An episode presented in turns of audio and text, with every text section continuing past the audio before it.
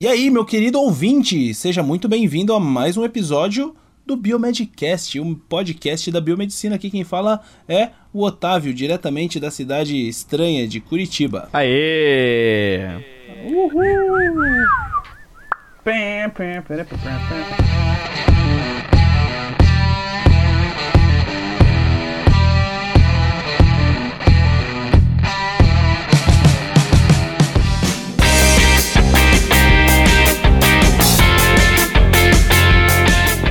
E aí galera, aqui quem fala é o Bruno, diretamente de Montreal, com sensação térmica de zero. Estamos aí para mais um episódio. Nossa.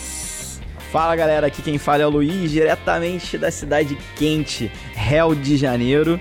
Estamos aqui para fazer mais um episódio do Biomedcast sobre o Prêmio Nobel de Medicina ou Fisiologia. Uhul! Opa, isso aí. E aqui é o Rogério, diretamente de Curitiba, onde não dá pra saber se tá frio, se tá quente, se vai chover, se vai fazer sol, ou se vai cair um meteoro nas nossas cabeças, porque tá tudo nublado, né? Então, Exato, um exato. abraço aí pra gente, vamos ver quem ganhou o Nobel de 2019 e por quê, né? É mais importante ainda, né? Isso aí. Exatamente. Muito bem, galera, muito bem. Apresentados, Biomedcast voltando a ser internacional, né? A Hum, época Que atrás o. gostoso. É correspondente internacional Bruno Câmara agora, né? Agora Bruno, diretamente de Montreal. Diretamente do norte da América. hum, que chique. do norte da América, nossa. E é isso aí, galera. Então vamos lá, vamos lá. Então, como todos já sabem, né, a gente teve aí a divulgação do Prêmio Nobel em Fisiologia e Medicina de 2019. Ele saiu, acabou saindo aí para três pesquisadores que demonstraram como as células percebem e se adaptam à disponibilidade de oxigênio. E os três ganhadores são William Kelling Jr., Peter Radcliffe e o Greg Semenza. E desde o advento da biologia moderna, eh, a gente já sabe que o oxigênio ele é necessário para manter a vida, obviamente, né? Todo mundo sabe disso, né? Só que os mecanismos moleculares pelos quais as células se adaptam às variações no fornecimento de oxigênio é que eram desconhecidos até que os ganhadores do Nobel os descreveram, né? Uma resposta fisiológica fundamental à hipóxia, né, que é a diminuição dos níveis de oxigênio, é o aumento dos níveis de eritropoetina, que a gente vai usar aqui a sigla EPO, tá, para ficar mais fácil para a gente falar aqui durante o cast. É, e o que leva ao aumento da produção, que é, no, no caso isso é o que leva ao aumento da produção de eritrócitos ou hemácias, né? Tipo, Enfim, os dois são a mesma coisa. E a importância desse controle já era reconhecida desde o século XX, a gente já sabe disso, né? Porém, como esse processo era controlado pelo oxigênio, ainda continuava um mistério. E aí entra o Greg Semsa. Ele estudava o gene EPO e como ele era regulado pela variação nos níveis de oxigênio. Então aí que entra o Greg Sampson. Ele no caso ele estudava o gene do o gene EPO, né, e como ele era regulado pela variação dos níveis de oxigênio. Usando, usando em camundongos modificados, foi observado que os segmentos de DNA específicos localizados próximo ao gene EPO mediavam a resposta à hipóxia. Olha só. Isso aí. Então, é, Peter Radcliffe né, também estava estudando essa regulação da eritropoetina, que é dependente de oxigênio, né? E os dois grupos de pesquisa descobriram que o mecanismo de perceber o oxigênio, né, de sentir o oxigênio, estava presente virtualmente em todos os tecidos, não somente lá no rim, onde a eritropoetina é produzida. Semenza, né, que queria identificar os componentes celulares por trás dessa resposta, cultivou células hepáticas e acabou descobrindo um complexo proteico que se liga nesse segmento de DNA que o Otávio falou, que ele tinha identificado anteriormente. Né, que era um processo dependente de oxigênio. Ele chamou esse complexo proteico de fator induzido por hipóxia, HIF, né, do inglês Hypoxia Inducible Factor, e em 1995 ele publicou seus achados, incluindo a identificação dos genes que codificam esse HIF. Bom, o que, que é esse complexo proteico? Né? Fator induzido por hipóxia. Ele é composto por duas proteínas que se ligam no DNA, ou seja, são fatores de transcrição. Hoje, essas duas proteínas são chamadas de HIF1-alfa e ARNT. A partir então desse momento, né, os outros pesquisadores poderiam ajudar a resolver o quebra-cabeça, entendendo quais outros componentes estavam envolvidos e como essa maquinaria funciona.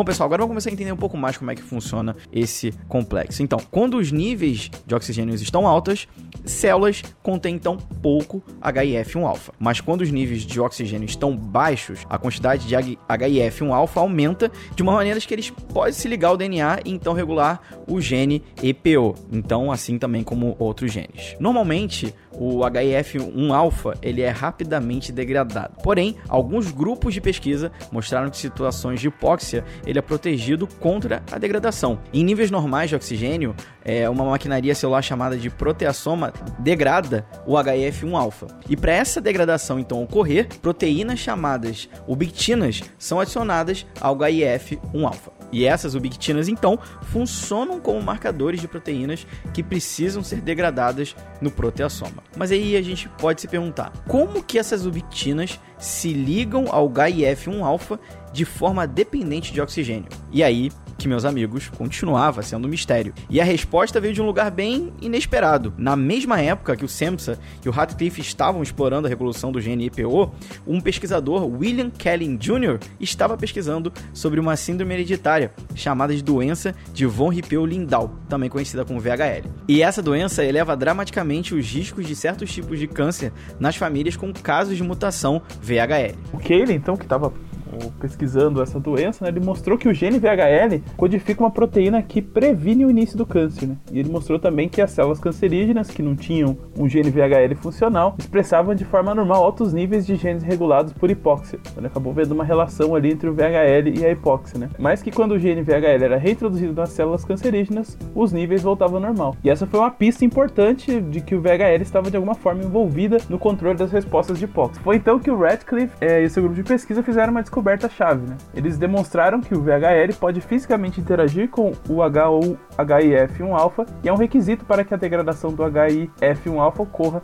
quando os níveis de oxigênio estão normais. Né? Então esse VHL interage com essa com o HIF1-alfa e previne que ele seja degradado. Né? Os níveis de oxigênio vão interagir com esse processo né, do HIF e do VHL. Agora o foco das pesquisas né, era uma porção específica, então eles foram fechando o assunto. Né? Começou na eritropoetina, chegou no HIF, chegou no VHL, né, e na interação entre os dois, agora tinha que colocar o oxigênio nessa história, né? Tanto ele quanto o Radcliffe suspeitaram que a chave era o oxigênio, em algum lugar é, nessa proteína, é, em dois artigos simultaneamente publicados em 2001, eles mostraram que em níveis normais de oxigênio, grupos hidroxila são adicionados em duas posições específicas no HIF1-alfa. E essa modificação na proteína, conhecida como hidroxilação de prolil, permite com que o, o VHL reconheça e se ligue ao HIF1-alfa. E aí, é, isso explicou qual era a relação entre o oxigênio é, e a degradação do HIF1-alfa. Né? E com a ajuda de enzimas aí sensíveis à concentração de oxigênio chamadas de prolil hidroxilases. Né? Então foi essa descoberta que, é, a partir de várias pesquisas, chegou a desvendar esse, esse mecanismo pelo qual o oxigênio interagia com as moléculas para ter a, a regulação da hipóxia.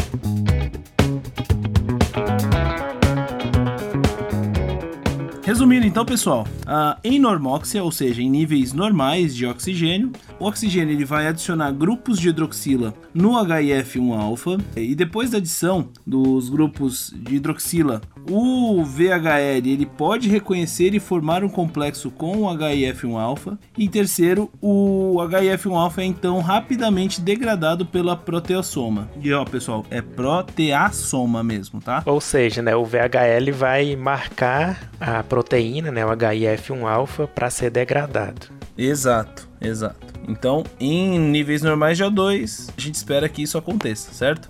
Agora, quando você está em, em, hipóxia, né, com O2 diminuído, o HIF1-alfa ele é protegido da degradação e aí ele acaba se acumulando no núcleo e se associa com a proteína ARNT, né, que a gente citou lá, lá atrás. E esse complexo proteico liga-se a sequências específicas do DNA em genes que são regulados pela hipóxia, como a eritropoetina, o EPO, né? Então, olha só que coisa louca isso, né, meu? Como que os caras foram descobrir um negócio desse?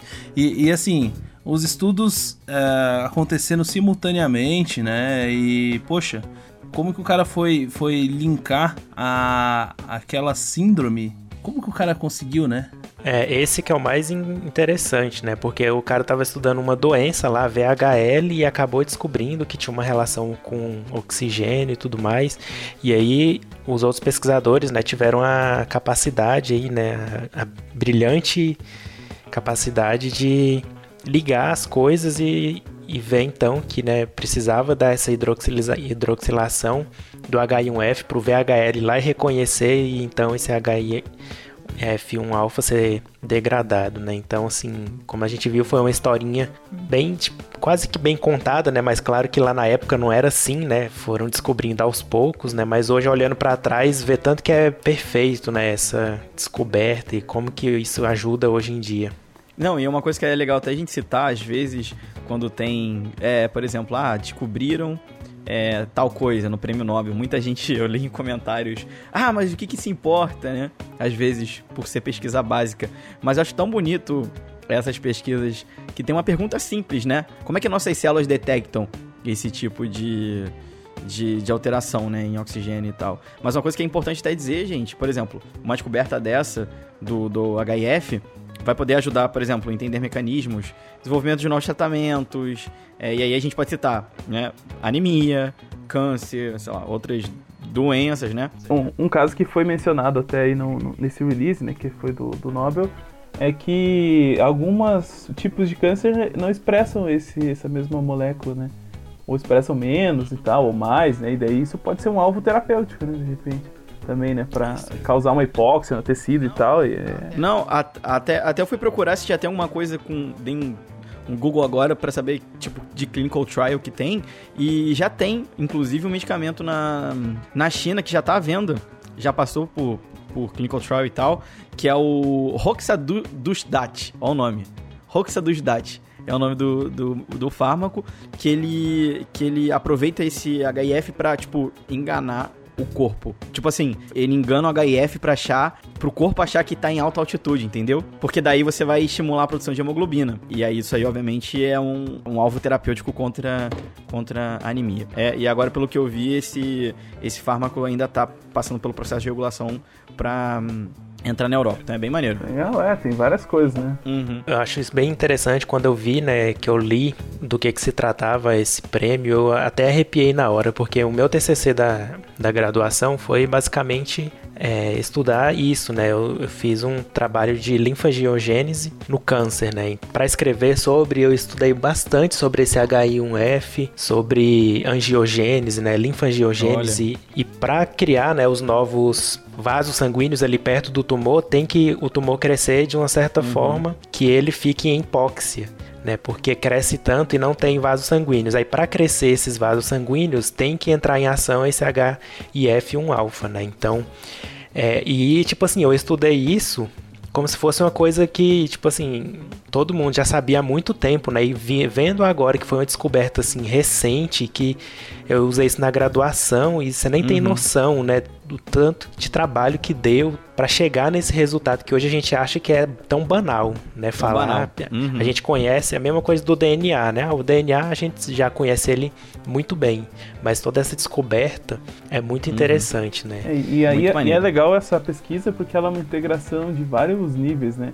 O pessoal da pesquisa básica ali, que começa com o Radcliffe, aí tem a pesquisa aplicada já no câncer, e eles vão trabalhando junto e chegam num resultado aí quase que simultaneamente, né? Juntando informação daqui e dali, né? É aquela história que a ciência nunca é um cara só, né? É sempre uma construção, né? É, é vai, vai se construindo, né? O conhecimento vai acumulando até chegar num ponto que tem uma descoberta, né? Que, que ajuda muita coisa. E além do esse, esse descoberta, e também é bom pro pessoal da hematologia, né? Então eles começaram lá estudando eritropoetina, né? Por que, que a eritropoetina estimulava a produção de hemácias, né? Qual era o papel do rim e tudo mais. Então, assim, é, é muito bom, muito merecido mesmo esse prêmio aí. Eu gostei bastante.